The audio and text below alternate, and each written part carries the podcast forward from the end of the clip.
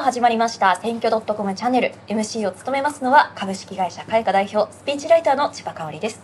そして本日のゲストは選挙プランナーの松田香織さんです。よろしくお願いします。よろしくお願いします。はい。それでは本日のテーマはこちらになります。どこよりも早い衆院注目選挙区特集2大阪3区ということですいつ解散総選挙があってもいいように各選挙区で調整が行われている今でございますから注目選挙区ピックアップして増田さんに解説いただきます。今回は昨日の東京28区に次いでの2回目という特集ですね。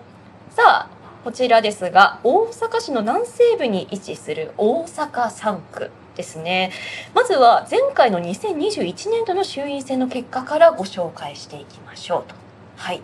最多得票で当選されている佐藤茂樹さんは公明党の現職ですね、まあ、ご覧いただくと自民からは特に擁立がないというところが確認できます、はい、続いて立憲共産無所属というところで維新の存在もないというところですね、まあ、この辺りそもそもどうしてこういう状態だったのか教えてください、はい、そうですね、はい、この場合大阪の選挙区で公明党は4つ小選挙区の議席を獲得されてるんですけどもその4つの選挙区には全て維新の候補は擁立されていないと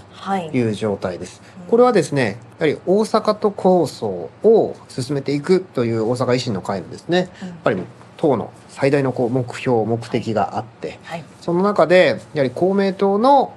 一定協力を取り付けないとなかなか住民投票に持ち込めないまた住民投票でのあの勝利も難しいということで、公明党とある意味この部分では政治的な取引をして、うん、大阪都構想を実現するために行って公明党に配慮をしその部分で維新は候補者を立てないということをやってきたわけですね。うんうん、ただですねそれに対してやっぱり大阪の維新の議員の方それこそ地元のねそういったこう候補者を立てていないそういった候補その区から選出されてる議員の方とかの話を聞くと、はい、もう支持者の皆さんからの突き上げがもうすごいと。なんでお前立てへんのやっていうね。なんで選挙でこう立てへんのやっていうふうに、もうめちゃめちゃ怒られるんですよっていう話をね、よく聞くんですよ。で、今までは、いや、もう都構想のためなんですというふうに言ってきたんですけど、はいえー、結局やっぱり都構想のね、1回目、また2回目も負けて、まあ、2回目のね、やっぱ出口調査、まあ、公明党もね、あのー、頑張ってたと思うんですけど、山口代表がね、大阪まで行って、やってたんですけど、やっぱ出口調査見ると、まあ、大体5割ぐらいの人しか賛成入れてないっていうような、まあ、結果も含めて、維新の人たちからすると、まあ、公明党に対して、まあ、いい感情は持ってないわけですよね。なので、正直、馬場代表の発言、藤田幹事長、日本維新の会ね、馬場代表、藤田幹事長の発言を見ていても、公明党とのこれまでの協力関係っていうのはもうリセットで、はい、次の衆院選は全選挙区に候補者を両立するというそういう基本方針とは言ってますよね。ただまあこれがどこまで取引政治的なね、うん、もう駆け引きの一環でメッセージとして出してるのか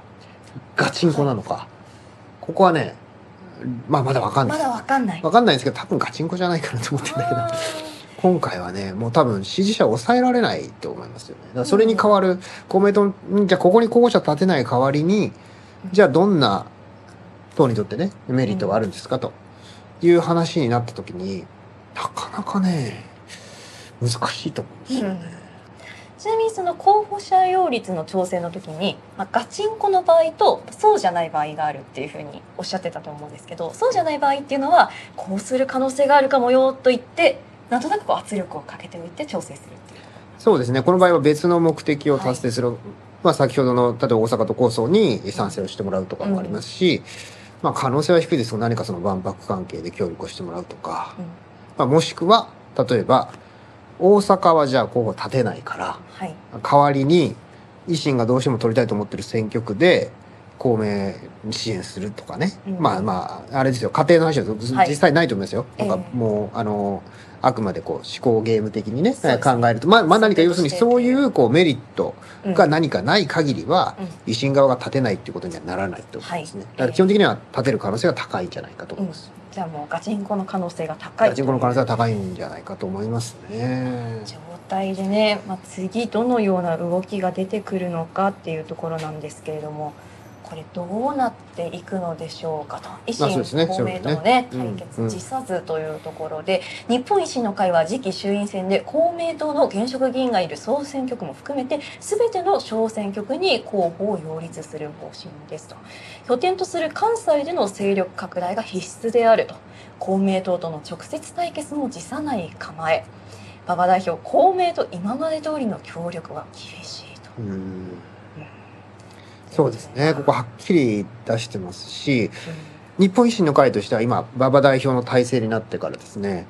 藤田幹事長のメッセージでも次の衆院選ではい。野党第一党という目標を掲げてるんですね。でね。で野党第一党になろうと思うと当然小選挙区でも比例区でも一定票を取っていかない議席取っていかなきゃいけない。立憲民主党よりも取っていかなきゃいけないわけですね。そうなってきた時に立てれば勝てる可能性が高い大阪にもみすみす立てないなんてことはありえないわけですよ、まあまあ。野党第一党を目指そうと思ったら勝てるところで立てまくるしかなくてはい。特に統一地方選挙の結果を見ていても大阪だけではなくて兵庫もともとね兵庫も強かったんですけどさらに今回は京都奈良そして滋賀また和歌山この辺りのこう近畿一円ですね。うん。非常にこう維新の勢いが増している。はい。当然まあ関東圏にもね議席できてますけども小選挙区で勝てる可能性があるとすればやっぱ近畿圏中心になってくるんですよねそうなると大阪の4つの区だけではなくて兵庫の2つの小選挙区はい。神戸党がね今議席を持ってますけどもそこに擁立する可能性も含めて当然維新が本気で野党第一党を目指すんであればあ立てるしかないんですよ。っていうまあ立民に対抗心というのはそういうことですね。立憲民主党をまあ上回るということを一つ今回の大きな目標にしてますからそこをねまあ考えるとやっぱかなり厳しいんじゃないかなと思いますよね。先ほどのですね2021年の衆院選の結果に少し戻っていただくと、はい、ここに維新が入ると票はどんな感じになってきそうだとお考えですか？多分維新の候補が勝つと候補が勝ちますか。と思います、はあ。いや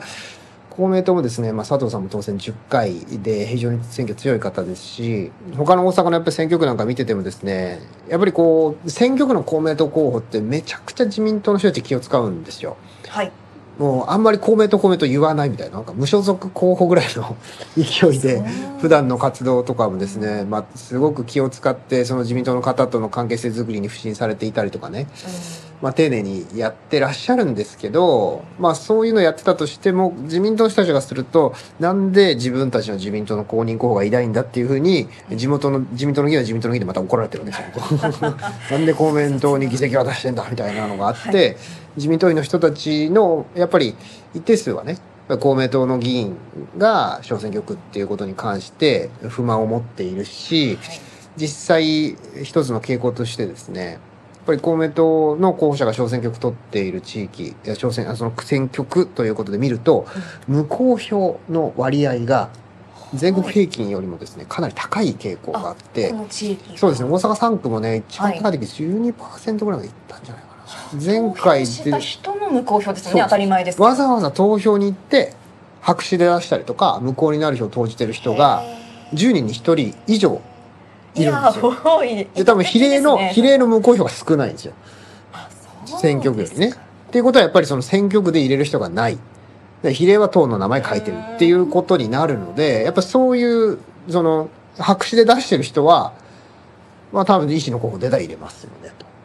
なるほどね。無効票からそもそもどれくらい支持を得られている場所なのかっていうところも分かるんですかこれは。そうですね。まあ、傾向として？例えば中選挙区の時代って候補者数が多かったので、無効票がすごく少なかったんですね。で、小選挙区になったことで、やっぱり、例えば一騎打ちとか、はい。3人とかその候補者が少なくなったので、それによって全体としての無効票が増えたんですけど、はい。大阪ね、これ3区もそうですし、それこそ東京12区、東京12区とかだと、それこそ、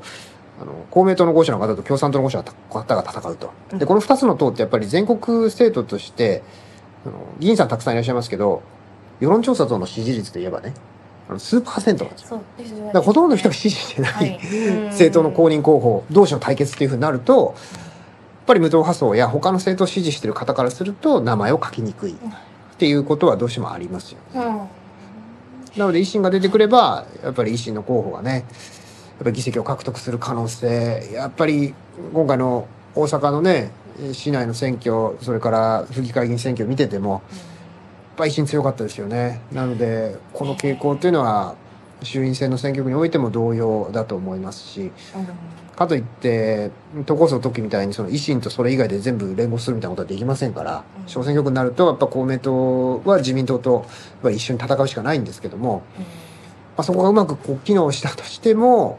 ちょっと厳しいんじゃないかなっていうね。いやこれね昨日放送回では公明党を中心に取り上げておりましたけれども公明党にとってはかなりきつい展開なんじゃないかなという、ね、かなりきつい展開だと思いますね。なので重複立候補をね今まで公明党ってのはしなかったんですけども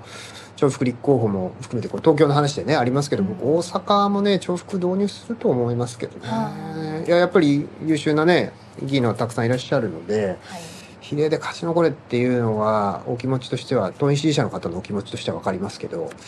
いやそれはもうこういう状況その仮に維新がねこう立ててくるとなれば、重複も含めて制度を最大限活用された方がいいと思いますけどね。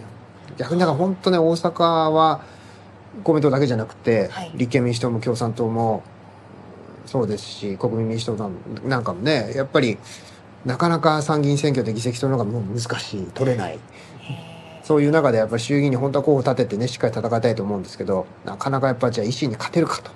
いうふうになるとうんなかなか勝てないのでやっぱ候補者擁立難しいと思うんですよね。他の野党もね。すごくやっぱ大阪は本当にこう維新の一強時代に完全になってますから